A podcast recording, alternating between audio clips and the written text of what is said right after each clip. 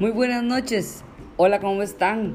Bienvenidos a un programa más de Conversando al Desnudo. Una noche fría aquí en Costa Rica, un poco lluviosa, pero con muchas ganas de compartir este lindo momento. Hoy con Constanza Alvear. Hablamos de las disfunciones a nivel abdominal que tienen implicaciones en el suelo pélvico. No se lo pierda. Constanza Alvear en Conversando al Desnudo.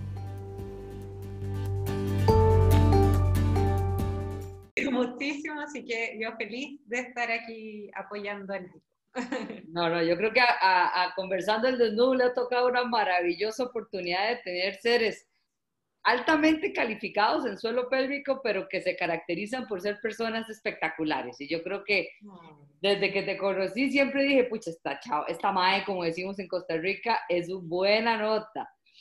Eh, Constanza, cuéntale a las personas eh, pues un poquito de vos, un poquito de, de quién es Constanza, eh, a qué se dedica, dónde está, porque también mi amiga es polifacética, así que cuéntanos. Bueno, mi nombre es Constanza Alvear, como ya dijo Vivi, yo soy chilena, actualmente me encuentro en Brasil, eh, estoy haciendo un mestrado acá con Simone Botelho, que es mi orientadora, así que aquí me tienen trabajando. Así Simone va a venir a, Conversando el Desnudo. Ay, ¿viene Simone también? Qué bueno. Sí, la Simone va a venir. Súper bien. Ella ya está hablando español, así que... Ah, qué dicha. ¿Y cómo te ha ido? Muy bien, en esa maestría. Espero que bien. no, bien. Eh, solamente el COVID ahí nos atrasó y nos cambió los planes porque mm, estábamos realizando una pesquisa súper interesante y la tuvimos que detener por el COVID. Ya estamos en intervenciones y cambiamos a modalidad online con otra nada que ver. Ya, pero bueno, algo trae esta pandemia, yo insisto, hay que seguir dándole, viendo a ver qué, qué cosas buenas. Y te felicito públicamente por tus ideas maravillosas sobre el simposio online. Esta mujer se tiró encima del simposio online de suelo pélvico, su tercera edición ya, y, y, fue maravilloso. Creo que fue un acto muy lindo en el cual muchos terapeutas pudimos acercarnos a, a profesionales de gran experiencia y te felicito porque yo sé lo que es eso y, y de verdad culminó perfectamente. Qué bueno. Y Vivi, muchas gracias por participar también. Te tuvimos, gracias a Dios, en dos versiones. Así que felices. Te esperamos en la cuarta. Allá estaremos, allá estaremos. Si, si uno Bueno, Constanza, amiga, la pantalla es tuya, así que eh, cuéntanos, eh, cuando empezamos a conversar y dijimos, ¿de qué hablamos en Conversando al Desnudo? Y vos me dijiste, bueno, hablemos de alteraciones abdominales que tienen repercusiones en el suelo pélvico. Y dije, claro, por supuesto, maravilloso. Así que cuéntale primero a la gente que no es fisio, eh, eso siempre lo hacemos. Primero a las personas que nos ven, es una gran población que nos ve, que no son fisioterapeutas, y después ya pasamos a nosotros los oficios de suelo pélvico que entendemos más del asunto. Pero cuéntanos. Bueno, lo que queríamos llegar, voy a hablar un poquito más, más general aún, eh, es primero que nosotros como fisioterapeutas pélvicos o kinesiólogos pélvicos trabajamos con músculos que están abajo, ¿cierto? Abajo en la pelvis, que van a eh, sostener nuestra vejiga, en el caso de las mujeres nuestro útero y nuestro recto. Pero además de esos músculos, nosotros vemos a la persona en forma total. No vemos solamente esos musculitos que están ahí y los tejidos, sino que vemos toda una cavidad, que es la cavidad del abdomen. Voy a mostrar unas imágenes, a lo mejor ahí se entiende un poquito mejor. Eh, para que se entienda de qué parte del cuerpo estamos hablando. sí, se puede, yo, yo está todo bien. ¿Se, ¿Se comparte ahí? Ahí estamos, empezando a transmitir. No sé si estoy, compartiendo. Ahí se ve la pantalla como en gris. Ahí está, perfecto. ¿Ahí sí? sí. Perfecto. Entonces, cuando hablamos de eh, nuestra cavidad abdominal, hablamos de todo esto, donde van nuestros órganos adentro, ¿sí? Tenemos un montón de órganos que están dentro como de una cajita, ¿sí? Dentro de una caja ¿Qué va a ser esta cavidad grande? Que por abajo está nuestro suelo pélvico, ¿sí? lo que hablamos siempre de los músculos del suelo pélvico, todos los tejidos, ligamentos, fascia, todas esas estructuras que cierran por abajo. Pero también tenemos otras estructuras que están relacionadas a este suelo pélvico, como por arriba de esta cajita tenemos nuestro diafragma, que es un músculo que va bajo los pulmones y que debería estar siempre en movimiento, ¿ya? Entonces, aquí lo vemos de frente, una persona, ahí está nuestro diafragma, ¿sí? Que es un músculo bajo los pulmones, y acá abajo nuestro suelo pélvico que nos va a sujetar por abajo, nos cierra por abajo. Y en las paredes de esta cajita tenemos la musculatura abdominal, ¿sí? Todo nuestro abdomen, que nos va a cerrar hasta atrás, hasta nuestra columna, ¿ya? Entonces está todo cerradito, perfectamente armado, para que no se nos arranque ningún órgano. Están todos sostenidos en esta cajita. Pero lo importante también es que esta cajita es abierta por arriba. Ya tenemos el diafragma que debería estar siempre moviéndose. Y muchas personas tienen dificultades para movilizar también este diafragma, ¿ya? Que es este músculo. Conti, ¿por qué sería que, que, se, que no pueden movilizar las personas ese diafragma? Ya, tenemos eh, distintos casos, por ejemplo, cuando em, si vemos una persona que tiene, voy a dejar de, compartir un poquito. ¿Cómo dejo de compartir? Me perdí, pero ahí. Cuando tenemos una, una persona que tiene eh, las costillas como muy abiertas, ¿sí? para explicarle a la gente que no es, no es fisio, em, y vamos a encontrar que tenemos un abdomen medio flojito, ¿sí? Tenemos general, generalmente un abdomen un poco más abultado, que no nos resiste mucho la pared abdominal, ¿sí? Entonces, em, este diafragma queda medio rígido ahí porque no se logra mover mucho y vamos a necesitar em, tonificar un poquito más, trabajar más este abdomen y también liberar este diafragma para que podamos movilizarlo bien. A veces está medio ahí eh, rígido. o a veces también tenemos las costillas más cerraditas y pasa lo contrario, que el abdomen está así, apretado, apretado, apretado, y el diafragma ahí tampoco no se puede expandir completamente, porque cuando uno toma aire debería abombar poquitito la parte de abajo de nuestro abdomen. Quiero mostrar eso más, visual, yo soy un poquito hiperkinética. Está bien, está bien. Tomar aire en la, la, la guatita, la guatita como decimos los chilenos, el abdomen superior, ¿cierto? Pero sin hacer esto, como guatita de abdomen de embarazada, ¿sí? Porque esa presión que hacemos hacia abajo no estaría muy buena para nuestro suelo pélvico. Pero sí respirar aquí, ¿cierto? Y aquí, a los laditos, las costillas inferiores que se deberían abrir y cerrar cuando respiramos. Perfectamente explicado. Para que se entienda más visual. Claro. Entonces, debería moverse esta caja torácica normalmente cuando tomamos aire, cuando botamos, ni siquiera al hacer ejercicio, estando ahí quietos, para que todas las presiones que tenemos dentro de nuestra de nuestro abdomen se distribuyan bien y no dañemos nuestro suelo pélvico. Tengo una pregunta, jefa. Eh, ahora, para las, como te repito, para las personas que nos ven, y, y, por cierto, muchos saludos a muchas colegas de diferentes países que nos están viendo, muy lindo, personas de, de Colombia, personas de Chile, Costa Rica, eh, Guatemala, por ahí, así que hay, hay, hay harta ah, audiencia internacional contigo.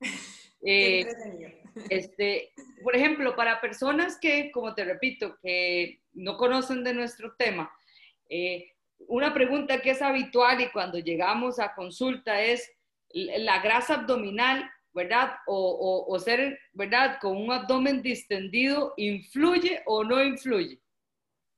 Sí, vamos a mostrar una imagen de nuevo. muy bien, muy bien. A ver. Para que se entienda con fotitos más fácil. Eh, tenemos, voy a explicar esto primero, que cuando nosotros respiramos, nuestro diafragma, que es este músculo que dijimos, debería bajar, ¿cierto? Cuando tomo aire, cuando entro aire, y cuando boto aire, debería subir, ¿ya? ¿Y qué nos ayuda a esto? La pared abdominal. Cuando yo tomo aire, inflo mis pulmones, aumento la presión acá, como hacer las flechitas más grandes, y la pared abdominal va a ser un límite, va a limitar este descenso del diafragma, ¿sí? Va a decir, ya, hasta ahí nomás, para que no quede mi abdomen abultado, ¿sí? Entonces ahí necesito tener un abdomen bien eh, preparado. Y para después que este diafragma vuelva a subir, necesito que el, abdomen también vuelva a empujarlo hacia arriba, ¿ya? Ahora, pero Consti, perdón, ¿quiere decir que solamente las personas que son así super fitness, con cuadritos en el abdomen, tienen esta condición? No, pero tenemos, eh, lo que quiero contar ahora, lo voy a explicar el tiro. Pero me refiero a que todo el mundo debería poder movilizar su diafragma, poder respirar, como dijimos, ¿cierto? Moviendo nuestras costillas, que nuestro diafragma esté libre y sin abombar nuestro abdomen. Eso debería ser lo ideal, ¿ya? ¿Por qué? Porque em, tenemos presiones dentro de nuestro abdomen, como dijimos, el, el diafragma baja, va a empujar aquí a la pared abdominal y la pared abdominal va a empujar esa presión hacia nuestro suelo pélvico. Se distribuyen las presiones de nuestro cuerpo para que vayan hacia abajo, ¿ya? Por las caderas y todo. Pero ahora, ¿qué pasa cuando tenemos un abdomen medio abultadito, ¿cierto? Me preguntabas, y cuando estamos con una capita de grasita importante o un abdomen así como más abombado, más que, más que la grasita en sí. Cuando tenemos un abdomen medio flojito. En vez de distribuir la presión hacia la parte central de nuestro suelo pélvico, que lo voy a mostrar de inmediato también, que es donde deberían llegar nuestras cargas, eh, las cargas van a caer más hacia adelante, donde, donde tenemos nuestra uretra y nuestra vagina en el caso de las mujeres. Entonces, eh, al caer esas presiones en la parte de adelante, podemos originar problemas a largo plazo, como la incontinencia urinaria de esfuerzo, que es cuando yo toso, me río, me hacen cosquillas y se me escapa un poquito de orina, aunque sea unas gotitas, ya es incontinencia. Nunca normal, ojo. o, por ejemplo, los prolapsos, que es cuando un órgano empieza a caer. Las paredes de la vagina empiezan a caer. Entonces, eh, no sé si tenemos una imagen del... Aquí. El suelo pélvico, si lo miramos por abajo, debería caer todas nuestras cargas allá el centro, donde tenemos alto músculo, ¿ya? Y no aquí donde está la uretra y la entrada vaginal. Pero si tenemos el abdomen abultado, no se va a distribuir bien esa presión y va a caer más hacia adelante. ¿Sí? Más hacia, más hacia acá. ¿Ya? Por eso es importante que nuestro abdomen no esté abultado. Ok. Y, sí, y lo otro de la, de la postura, porque a veces, claro, digo, ah, pero yo soy flaco. ¿cierto? Yo soy delgado. Pero ¿qué pasa con mi postura? A veces tenemos igual esta, este abdomen que le decimos como esos correctores que tienen una, una pancita. Eso, eh, no sé cómo les dicen en Costa Rica, para corregir cuando yo escribo con lápiz pasta y me equivoco. Sí, correctores. Sí, sí, que se borra el lapicero. Eso. Entonces tienen como una pancita esa pancita a veces yo puedo no tener grasita, como me decías tú, ¿y qué pasa con la grasita o con la no grasita? Puedo no tener grasita, pero que mi postura haga que mi abdomen se abombe, esté flojo, y las presiones tampoco se van a distribuir bien y puedo dañar mi suelo pélvico. ¿ya? Así que puedo estar subidito de peso o no, pero si mi abdomen está uh, en descanso de vacaciones, voy a tener eh, más riesgos de dañar mi suelo pélvico.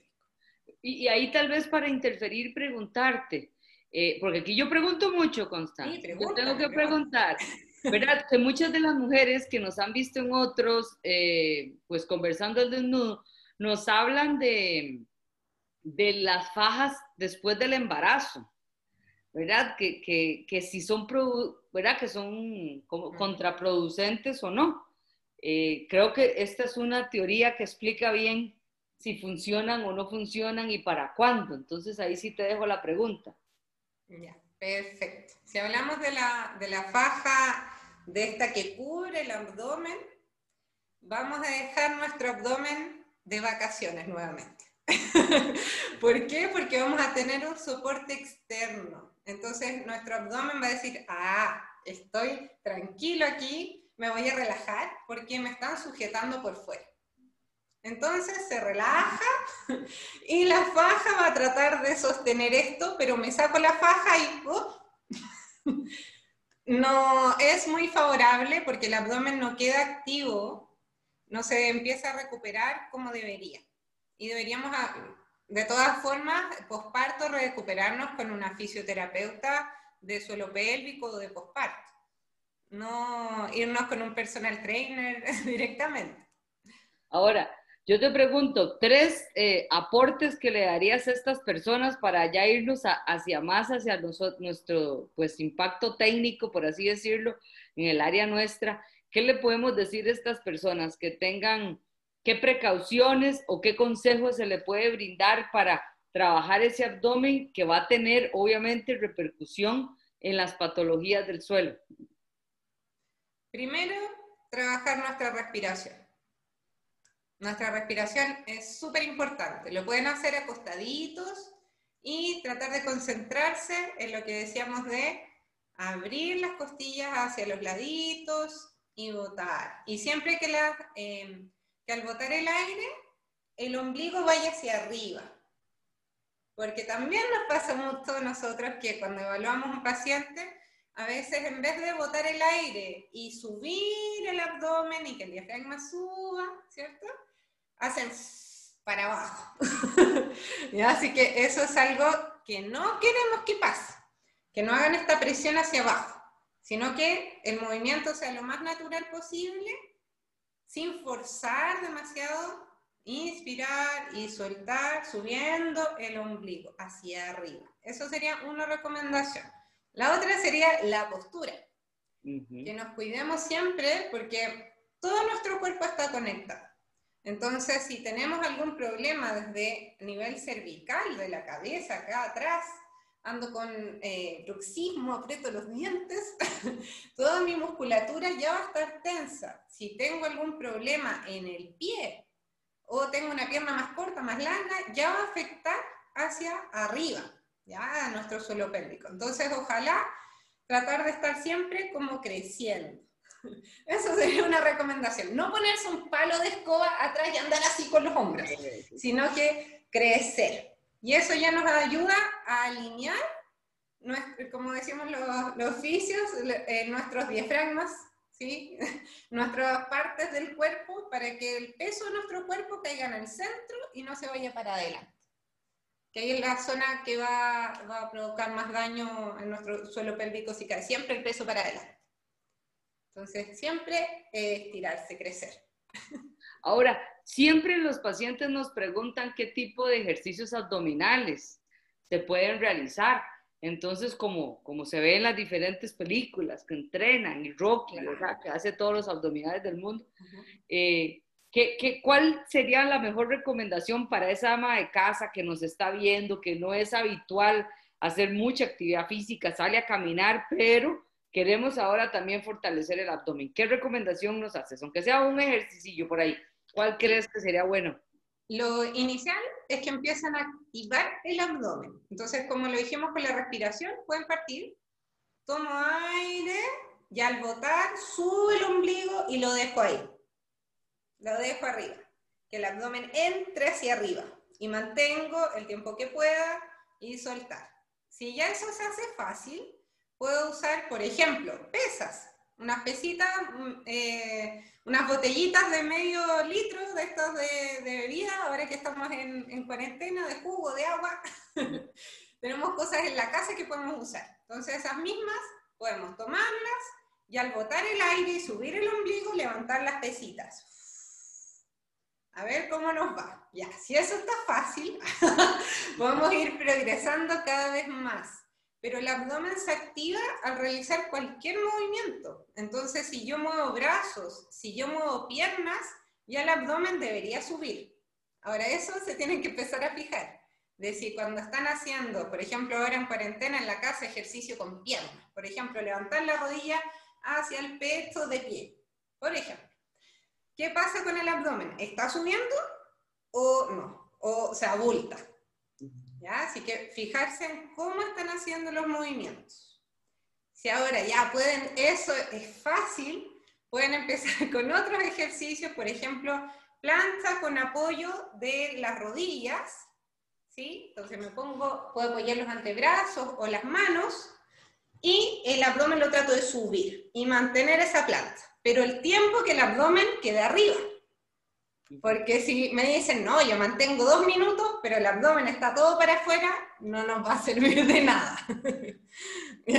Así que siempre subir todo el tiempo que pueda mantener, empujando con los brazos, si se ponen los bracitos apoyados, que no queden así, empujando. Y ahí vamos a activar un músculo que se llama cerrato, que ese músculo nos va a ayudar también a que podamos activar bien nuestro abdomen. ¿ya? Así que es súper importante. Aquí, aquí hay una, una colega, Mariela, que nos habla de que es muy importante la gimnasia hipopresiva, pero que debe ser guiada por un profesional. Eh, creo que, que es, es muy viable la pregunta, por supuesto que sí, que sí, pero, y, pero yo sí siento que es muy importante que haya una primera parte de, conocimiento, de activación, ¿verdad? Y, ya luego pasamos para poder que la persona tenga un concepto integral de su cuerpo. No sé qué opinas vos también. Lo ideal es que siempre sea evaluado.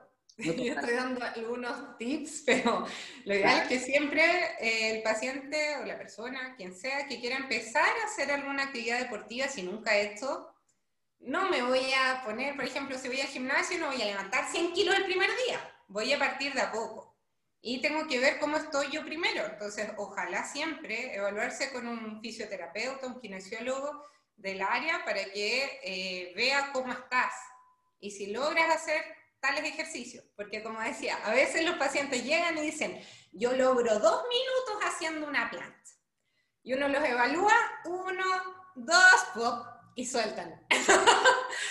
Entonces, eh, a veces uno tiene una percepción como más favorable de lo que uno puede realmente hacer. Entonces es importante siempre esa evaluación. Y con respecto a los hipopresivos, ya estamos hablando de otra cosa, esa es una herramienta que usamos eh, los fisioterapeutas también, que la, la, podemos usar, pero aún la evidencia no es tan fuerte. Tiene evidencia 1B, porque he hecho revisiones. Tiene evidencia 1B, porque la, la, evidencia 1A que hay dice que la, la, evidencia no es suficiente, que es el último, la última revisión sistemática que tiene cuatro estudios solamente, que es una revisión del 2018, que me parece que es de Ruiz, si no me equivoco.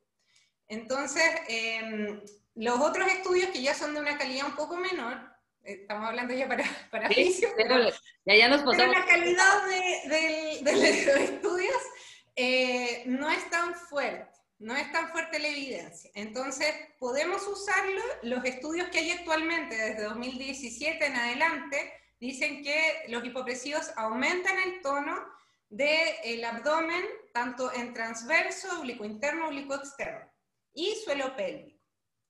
Que eso está interesante. También... Ahora, ahora te tengo ya una pregunta que me salgo para la fisioterapia. He, escuchado, eh, pues uno lee también y, y, y y empieza a incluir cada vez más diferentes, eh, pues, qué sé yo, eh, resultados que encuentra las investigaciones que puede obtener. Pero cuando vos me estás hablando de esto, por ejemplo, cuando aumentamos la tensión a nivel de transverso, yo siempre le digo a mis pacientes, no, el transverso es el mejor amigo del suelo pélvico, pero también no podemos dejar de lado el resto de la musculatura abdominal, pero el, el papel de los oblicuos eh, creo que es una cosa que, también es muy valiosa. Entonces, mi pregunta para vos es, ¿qué, es más relevante, verdad? ¿Un recto anterior, un oblicuo, verdad? ¿Qué nos, qué nos da a nosotros más, eh, qué sé yo, estabilidad al suelo que nos permita a nosotros? Yo entiendo la terapia, ¿verdad? La teoría de flujos para poder contener la salida y el juego de presiones que va a caer más eh, pues sobre el área. Pero eso, de esas musculaturas, ¿qué piensas? ¿Qué es lo que hay que, que trabajar más? Ya, en cuanto como a capas, estaba buscando si tengo alguna imagen, no sé dónde la dejé. Ya, pero no importa. Em, si hablamos como de musculatura abdominal propiamente tal, tenemos, bueno, tenemos los rectos del abdomen, ¿cierto? O mejor muestro una, una imagen por si hay todavía paciente. Eh, No, se quedan con nosotros. Lo que pasa es que ya nos vamos de un pronto a otro a hablar al otro lado. sí, para que no se pierdan tanto. Los rectos del abdomen, ¿cierto? Que son, uh, que son estos músculos como las calugas, ¿sí? El six-pack.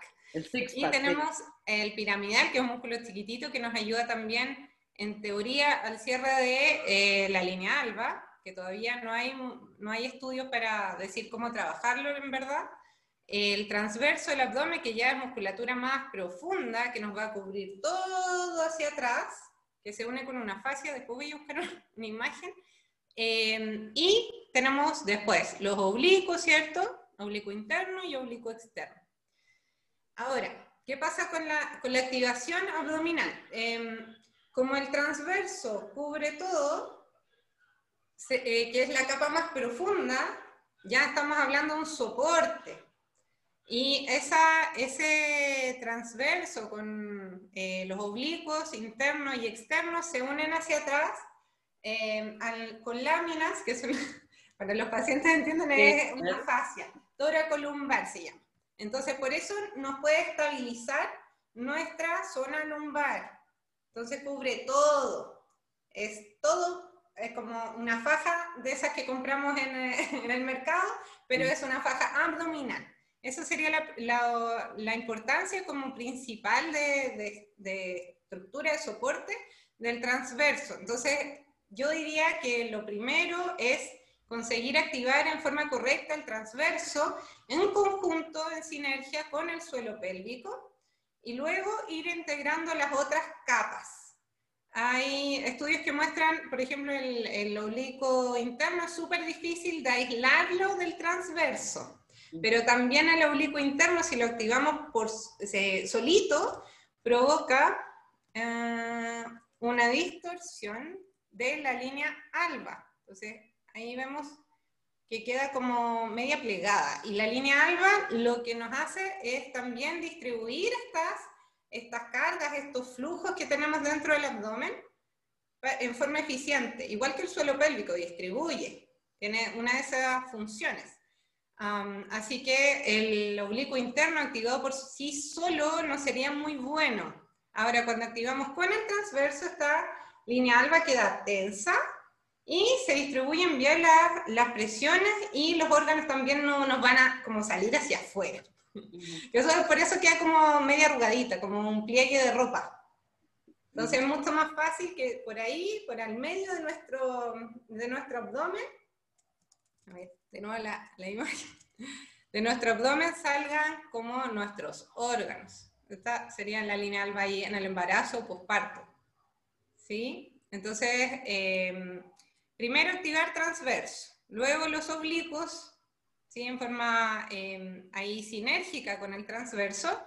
Y finalmente el recto anterior, porque el recto anterior tiene una dirección de contracción antagonista al, al, transverso. O sea, el recto anterior es como cuando levantamos la cabecita y eh, esto se acorta así, porque va desde arriba hacia el pubis. Entonces son como unas tiritas que cuando se acortan hacen...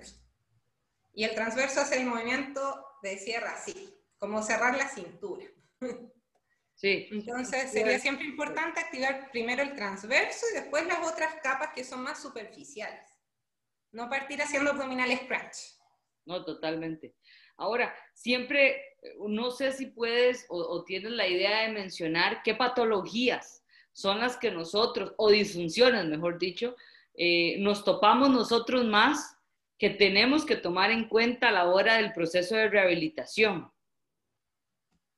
Eh, patologías de suelo pélvico. Ajá, sí, sí, claro. O sea, nosotros como oficios del suelo pélvico, que, que, a veces podemos concentrarnos solo en el suelo, no nos olvidemos del abdomen. Entonces, ¿qué patologías más frecuentemente nos podemos topar que hay que activar, activar y activar el abdomen?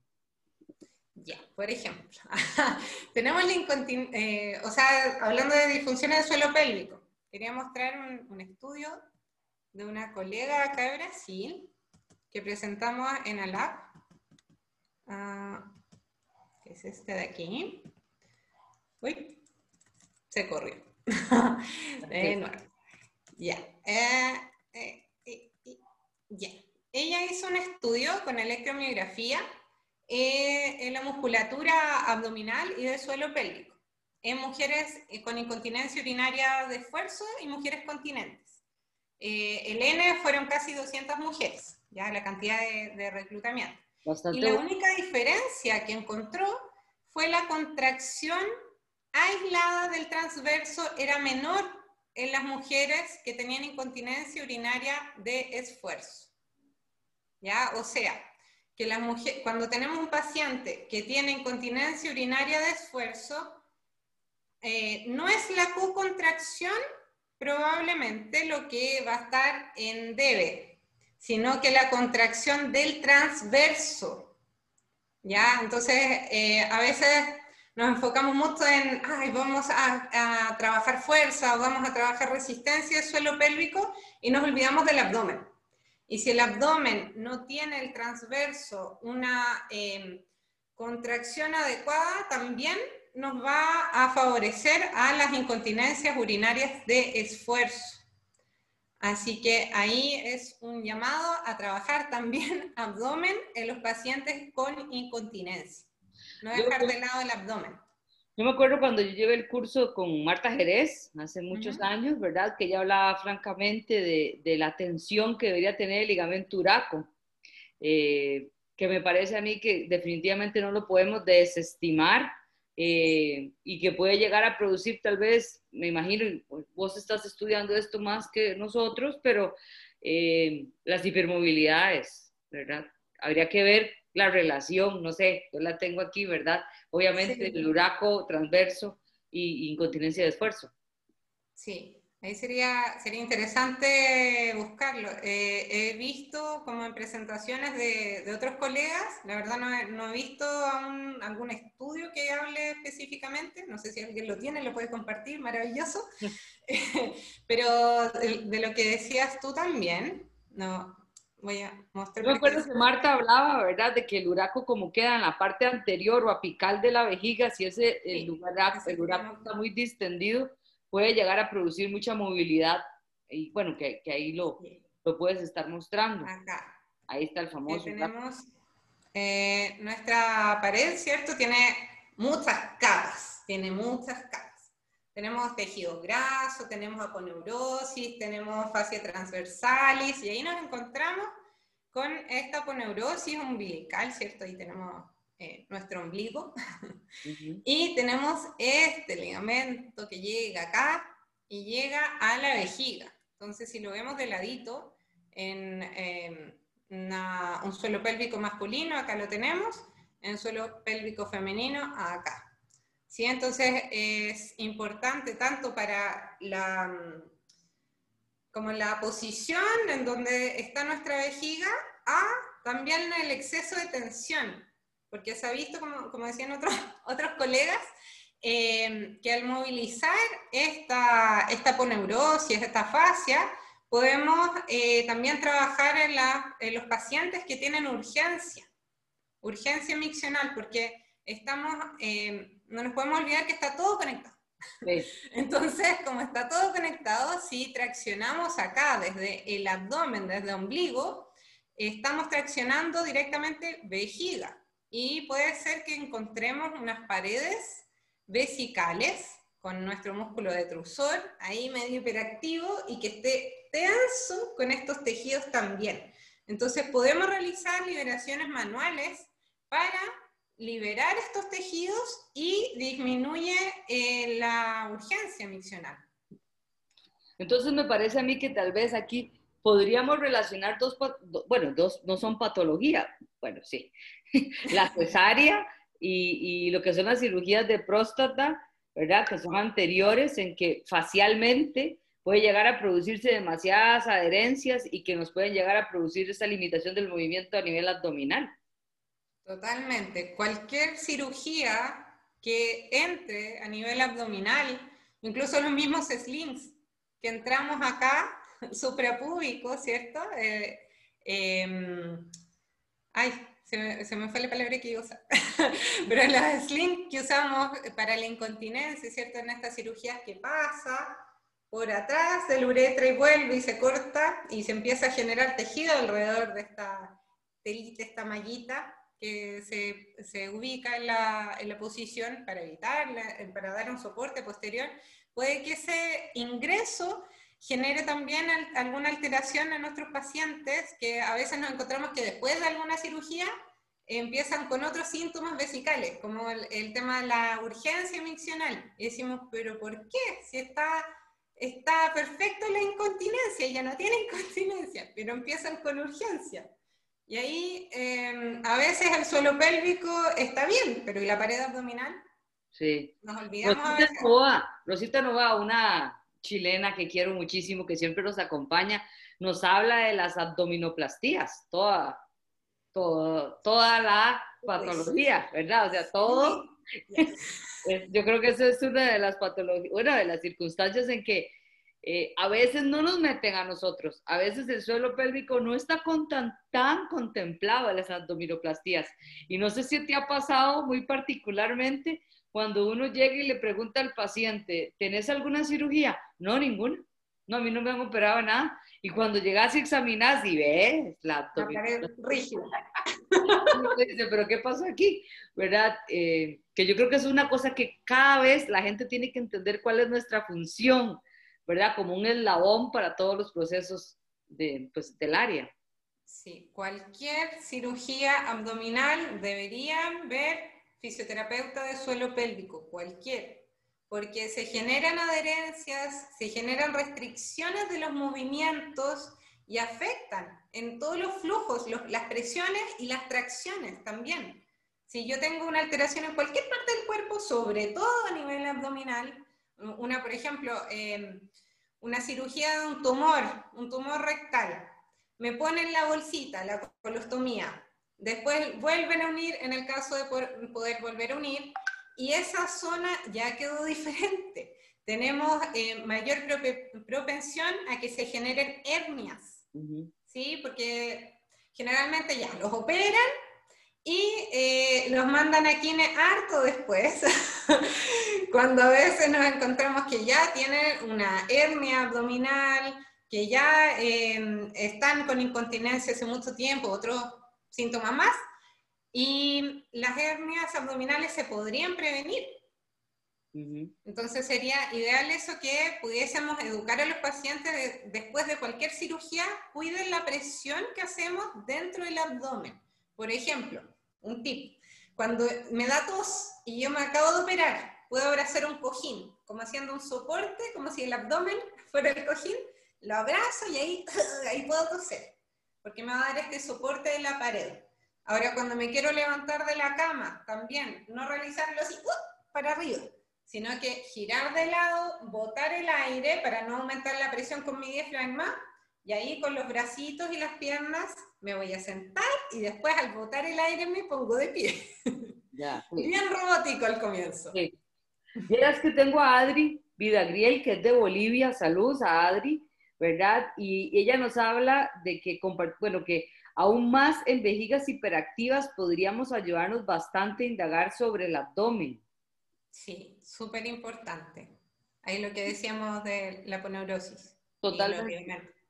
Ahora, vos has visto y me imagino que, que, que vos has trabajado muchísimo y los brasileños que también están en esta área muy, muy, muy desarrollados en investigación, ¿verdad? Cuando nosotros hablamos de empezar a rehabilitar al paciente, que yo siempre lo he basado en las etapas de la rehabilitación, como en cualquier otra parte del cuerpo, activación, fortalecimiento, coordinación y reincorporación a, la, a vencer la fatiga, o yo le hago reincorporación a la actividad funcional, y Barry ¿verdad? Con, con Maura hablan de las cinco Fs, ¿verdad? Eh, pero más allá de eso, lo que yo quisiera comentarte es, eh, ¿es relevante o no tomar en cuenta el efecto de la gravedad a la hora de la rehabilitación del suelo, tomando como perspectiva el abdomen?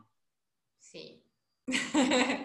si hablamos de eso es por el tema de, de, las presiones y la estabilidad que yo tengo, porque no solo hablamos de eh, estabilidad abdomino-lumbopélvica, sino que también escapular, que ya nos va a ayudar en la caja torácica, nos habla de la posición de nuestra cabeza también, por dónde va a caer nuestro centro de gravedad.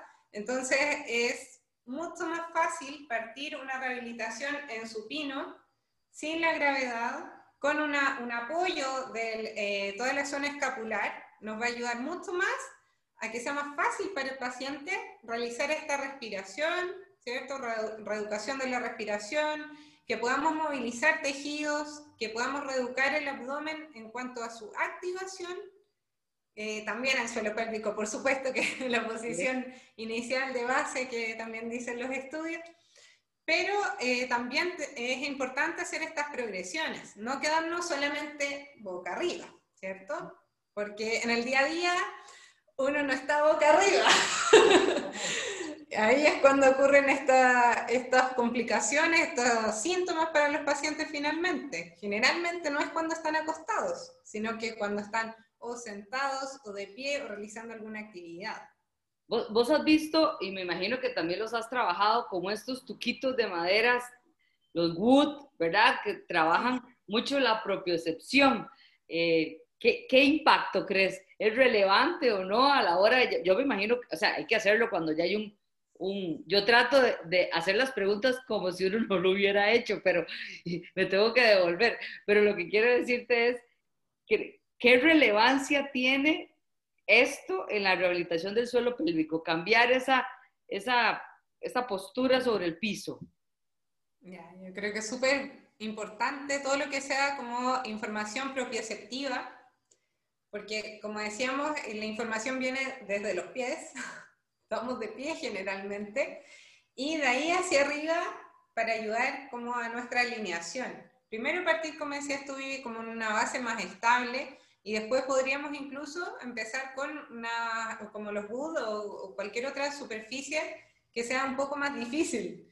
Controlar en forma progresiva nuestro alineamiento postural para que así estén como en mayor ventaja mecánica nuestros diafragmas, ¿sí? torácico, pélvico, si hablamos solamente de esta parte, eh, para así que sea todo más eficiente y tengamos una buena distribución de las presiones de las cargas.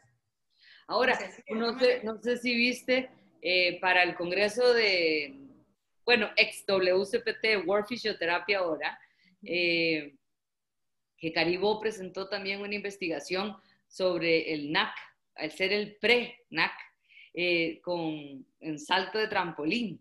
Eh, no sé si, lo, lo, viste por ahí, pero qué importancia vos crees, porque ahora como todo es un boom, ¿verdad? Y como cualquier cosa, ahora todo el mundo lo hace, la importancia o no de hacer trampolín y, el impacto sobre el suelo pélvico. ¿Qué, ¿Qué podrías opinar al respecto? Ya, trampolín. Mira, yo no, no vi la presentación de Cari en ese congreso. pero... yo yo ni fui. Pero, ah, pero en, el, en el tema de la precontracción, nosotros igual estuvimos cooperando el año pasado en, en un libro de Uruguay que ganó un premio enseguida. ¿Ah? Estuvo súper bueno y hablamos también de la precontracción.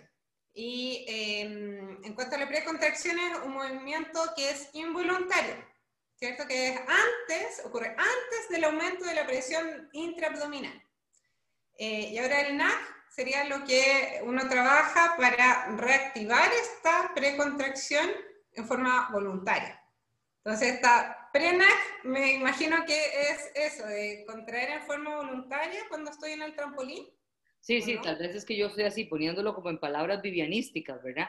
Pero lo Perfecto. más así, lo que, lo que trataba un poquito de la investigación, no recuerdo tan bien todo lo específico, pero era una precontracción a la hora del salto. Eh, pero como ahora se está usando tanto el trampolín, porque hay clases de, de salto en, en trampolín.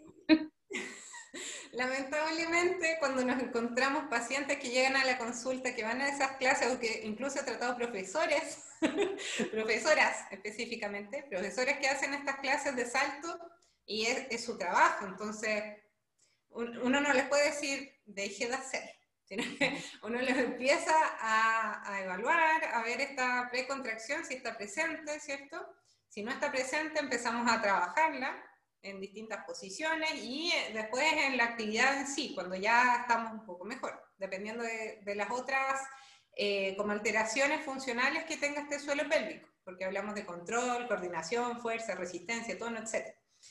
Eh, ahora, cuando hablamos de trampolín, ya estamos sometidos a otro tipo de fuerzas también.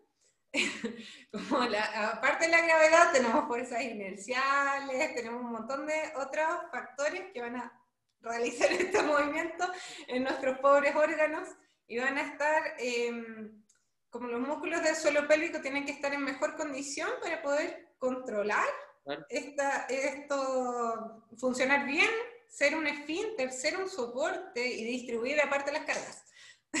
Entonces el pobre suelo pélvico está ahí ¡ah!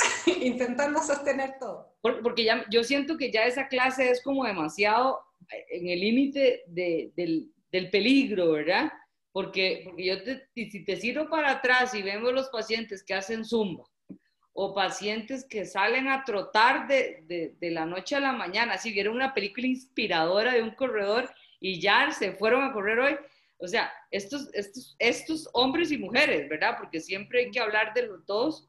Eh, obviamente que nosotros tenemos mayor repercusión, pero la importancia de tener un abdomen eh, fuerte y también a nivel lumbar, porque nosotros no podemos dejar de lado toda la musculatura lumbar, cuántas lumbalgias eh, se presentan, son miles, ¿verdad?, en cualquiera de nuestros países, y, y, dejamos de lado el abdomen.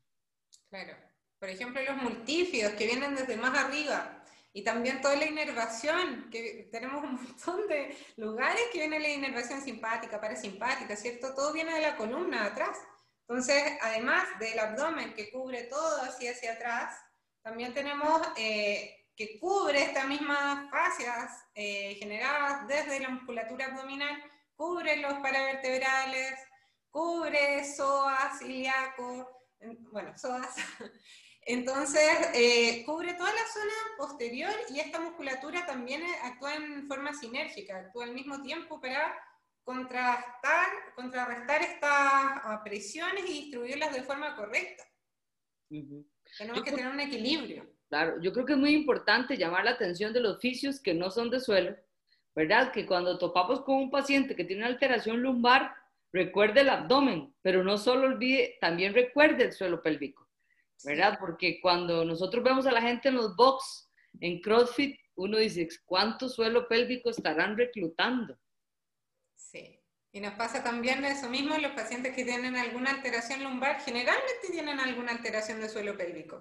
Eso es lo que dicen los estudios. O suelo pélvico, tenemos alguna alteración a nivel lumbar, porque están directamente relacionados. Y aparte el diafragma, si no tenemos un abdomen estable, va a, va a dejar de cumplir su función de, como base de respiración se va a poner un poco más estable para tratar de sostener la columna, porque tenemos los pilares diafragmáticos atrás.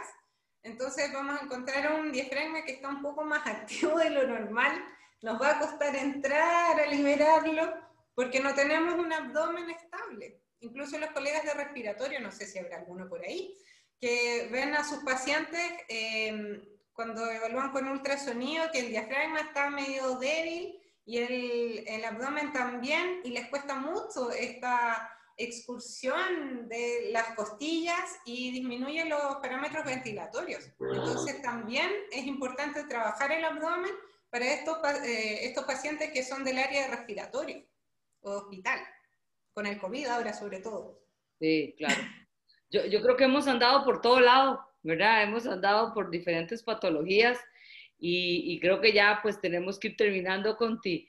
De verdad, Constanza, muchísimas gracias, vos siempre con, con, con, conocimiento muy acertado y basado en la evidencia, que eso hay que reforzarlo, que me parece que eh, eh, eso le da un, un, plus a todos los profesionales cuando tenemos mucha evidencia detrás de nosotros. Sí, muchas gracias por la invitación, Vivi. Un gusto estar acá, así que cualquier cosa a su disposición. Muchísimas gracias. Voy a dejarlo aquí nada más por si alguien tiene alguna pregunta y siempre le cuento al que viene qué compañero nos va a acompañar en el próximo eh, Conversando al Desnudo. La otra semana, semana de la fisioterapia, pero hay que continuar, así que sí tengo una invitada muy especial que creo que las dos la conocemos, te la voy a, buscar. Dame un segundito para que la veas aquí. No, mira, aquí estás vos. Déjame, se me perdió. se me perdió. Vamos a ver si vos la conoces. Aquí. ¿Sabes quién es? La Mónica. La Mónica. Se va a venir la próxima semana la famosa Mónica Venegas, eh, que vamos a conversar un poquito sobre lo que es dolor pélvico crónico. Y pues ahí la tendremos 10 de septiembre a las 7 de la noche. Eh, para conversar con Mónica con lo que respecta a, pues a, suelo, a, dolor pélvico crónico. Eh, de verdad, muchísimas gracias, por, compartir conmigo, ¿verdad? Por estar aquí con vos y, regalarme este tiempito. De verdad, yo creo que eso es súper valioso. La gente a veces tiene que comprender que, tenemos tiempo de invertir y esto de verdad que, que es muy valioso para todos. Y escuchar a una persona que sabe tanto como vos, da ganas de seguir hablando. Esto como que me quedaron altas cosas. Pero como van a hablar de dolor pélvico crónico, ahí también tiene relación el abdomen. Ahí para que con el bichito de la curiosidad. Muchas gracias, de verdad. Muchas, gracias, y, y, pues nos veremos en algún momento otra vez. Esperemos que esta pandemia pase y, podamos vernos prontamente en algún país de todos. gracias, amiga. Que estés muy bien.